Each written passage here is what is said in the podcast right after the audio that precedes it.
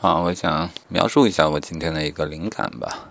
它是从微信的视频号直播开始所引发的一个思考啊。我想把这个平台与我正在做的事情做一个结合。第一个结合当然就是因为我有较长的时间在录制语音的笔记。在书写我的人生之书，同时我又有一个需求啊，我希望多多的记录一些自己的影像啊，然后来对于自己个人的气质做一个评估和改正啊。那么显然直播就是一个挺好的方法。这个结合当然就是将我的录制音频内容的过程进行直播，那么它当然也是图文并茂的，呃，既有视频吧，又有声音啊，这声音传达着我的思想，就是说它。虽然磕磕巴巴、断断续续，但是好歹也是有内容的。我感觉好过那些嘴皮子相当利索，但是语言空洞啊、毫无内容的视频节目、直播节目。好，这是第一个结合。但是这个视频号直播这个平台并不太合适我的这个需求，因为它并没有直播内容的回放。我或许要通过一些其他外挂的程序才能实现这个结果。呃，那么我是否要放弃这个平台呢？啊，我觉得又未必啊。啊，因为直播平台越来越多，微信虽然做的迟，但是我相信它的流量导入的能力啊，它啥都不是原创的，但是它就是能干翻很多前辈啊，这个事儿我觉得一向如此，因此呢，这个平台有可能是会成功的，那么我就要提前有所布局啊，这是第二点考虑。呃，那么若不放弃这个平台呢，应当想一想如何更好的利用这个平台。这个平台呢，还有如下的好处。它可以绑定视频号，视频号可以发表视频，它可以绑定微信的小商店啊，商店可以售卖产品，可以带货。那这个与我所做的事情如何关联呢？啊，先说这个视频号的事儿啊。我假设我某一次录音啊，特别富有激情，除了我的内容非常的 OK 之外啊，啊，我的形体的表现呢，也稍微可以为它加点分啊。当然，绝不可能如美女那样，它只要存在就。体现出价值啊！一个老爷们如果表现的不令人反感的话，那么这样一段啊以音频为主的内容呢，其实做成图文并茂倒也没有什么不可以的啊。只是说增加了视频之后，它的作用并不大，但只要不拖后腿啊，我觉得这种情形下它就可以被做成短视频，而拥有一定的价值。好，这取决我取决于我的第一步得先能够搞定它，就是。直播能够生成录像啊，可以回放录像，可以下载录像到本机，可以对他们进行剪辑和发布。想想有好多事儿啊，挺烦人的啊。呃，但至少有这样的途径啊，可以实现。然后就可以发表视频啊，视频与直播是互相激励的一个关系啊。有时候你通过视频导流到你的直播间啊，有的时候你的直播呢又可以导流到你原本已经发布的视频上去啊。因此，他们是一个良好的互动啊，互相激发的一个过程。好，下一个事儿呢，的就是小商店啊，一看到商店人就会来劲，因为意味着钱啊。但是我要带货嘛，我要带什么货呢？呃，如果说要带货，与我真正所拥有的内容，它能有什么关系呢？啊，这里我想做一些比较与众不同的事情啊，我不想卖实体的产品，而我原有的内容其实它就是思想，经过艰苦思考的一个思想啊。虽然我已经养成了习惯，但是这样思考的习惯并非所有人都有，因此我的思考呢具备一定的价值啊，价值呢就可以表现为商品。所以说，我打算把它作为，打算把这个商店作为一个售卖思想的一个商店啊，甚至我连价格都大概能给它标出来。假如一段思想让你觉得颇有同感啊，这种事儿呢，其实我认为它给用户带来的价值并不大啊。颇有同感很可能是一种误解啊，因为语言的局限性嘛。但是听众他受用了某一句话啊，或某一段思想的话。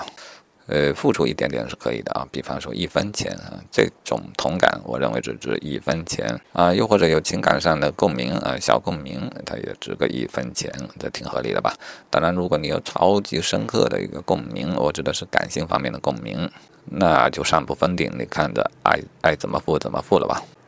啊，然后是一个比较要紧的，就是那种呃，当我的思想啊，真正有可能改变到你的思想，就是你听起来没有那么舒服，但是呢，啊，你又拿我没办法啊，因为你跟随我思考的话，发现这个说法它有理，虽然与你原本的认知不相符啊，这种时候，我认为思想才真正在传达一种价值，而且这种价值也真正被听者所吸收。这个时候，我认为应当支付更多的价格啊，比方说一毛钱起步啊啊，当然也上不封顶嘛，反正我就是一个虚拟的产品，反正我的思想产生之后也。公布出来了啊，哪怕你不付钱呢，这个啊也不影响你对它的吸收和利用。所以我觉得这里的付钱呢，也就是做一个形式吧，就好像艺术家总喜欢端一下啊，呃，你不开一个好价格，我东西还不卖了，就那个意思。所以标价我尽可以开心的标出来。啊，用户如果真的有这种付款的欲望啊，实在抑制不住的话，他也可以疯狂的进行付款。当然，我的这个商品单价也必然标的是非常低的。用户如果觉得特有共鸣或特特有帮助与收获的话，他当然可以把商品数量多拍一些就好。嗯，要培养啊大家对于知识付费的一种习惯。当然，我这个收的也不能多啊，因为我的知识它的价值。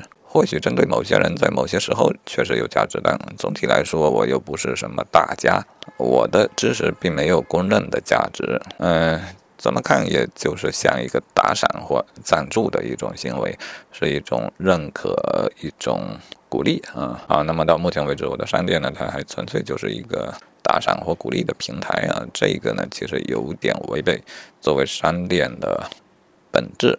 商店应当售卖一些。有价值的东西，而且你不付钱，你就得不到这样的东西。在这样的情况下，它就更像一个传统的商店该有的样子啊。那我进一步的思考就是啊，除了前面所说的啊，知识其实我已经公布出来了，哪怕它是有价值的，但你其实并不用付费，同样可以得到它，因此只是一种打赏的行为。但是我可以啊增加另一类的商品啊，这一类的商品呢，我会给它增加相应的服务啊，而这个服务是没有付款则得不到的一种服务。那这种情形下，这个商店就有点像商店该有的样子啊，这个商品也像商品该有的样子啊，呃，服务当然也是一种商品啊。好，我能提供什么服务呢？呃，这又得结合我现有的素材来看了。嗯，我现有的素材有什么呢？我对于法律的学习，我有四千条以上的语音笔记啊，基本涵盖到每每一个知识点。而我对于生活的思考啊，这个面就特别的广了，但是数量积累到目前还不算太多，也就是个一千条左右。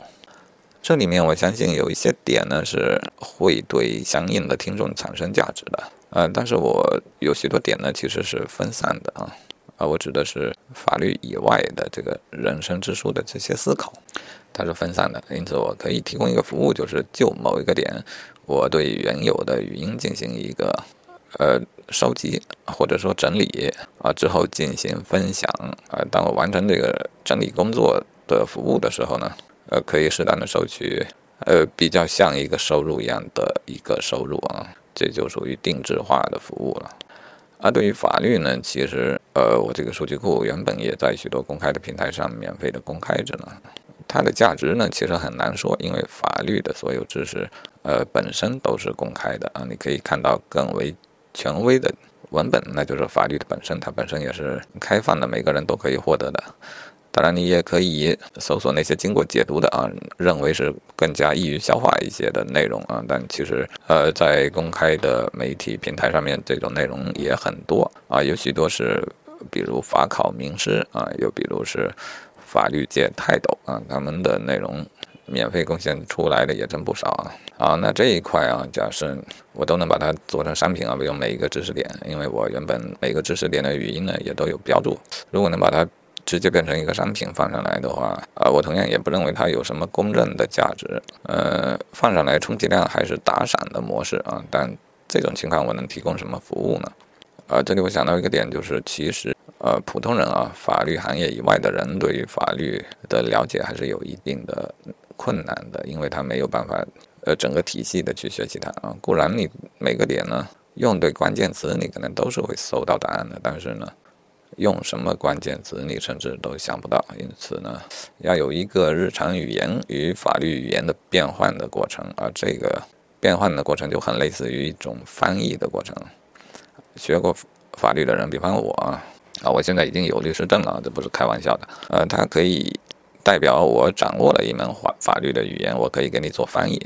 啊，因此我的服务它的价值其实在于，当你用日常生活的语言来描述一个问题之后，我再用法律的语言为你整理和解答。而这一部分当然我也要付出相应的服务，然后收取相应的费用，这个就有点像是一个商品，呃，它也很合理。好，到目前为止呢，我感觉我的整个生态链就算是建立完成了啊。我继续保持我的一个生活的习惯，我学习，我思考，我记录，然后结合上这个直播的平台，我就有了可直播的内容，也有了处理好的音频啊。我也可以将直播的精彩片段呢单独制作成视频。完了，我们还我还可以将呃其中的一些知识点或者话题的思考。单独商品直接放在商店里面售卖啊，以获取一些打赏啊。然后呢，我还可以给他们提供附加的价值啊，比方说法律的咨询，又或者对于某个话题的整理啊，这样的一个附加的服务呢，我也可以理直气壮的收取相应的服务费嘛。这个工时的钱你总得算给我，对吧？不要工时的东西，其实我倒是愿意分享出去啊，甚至。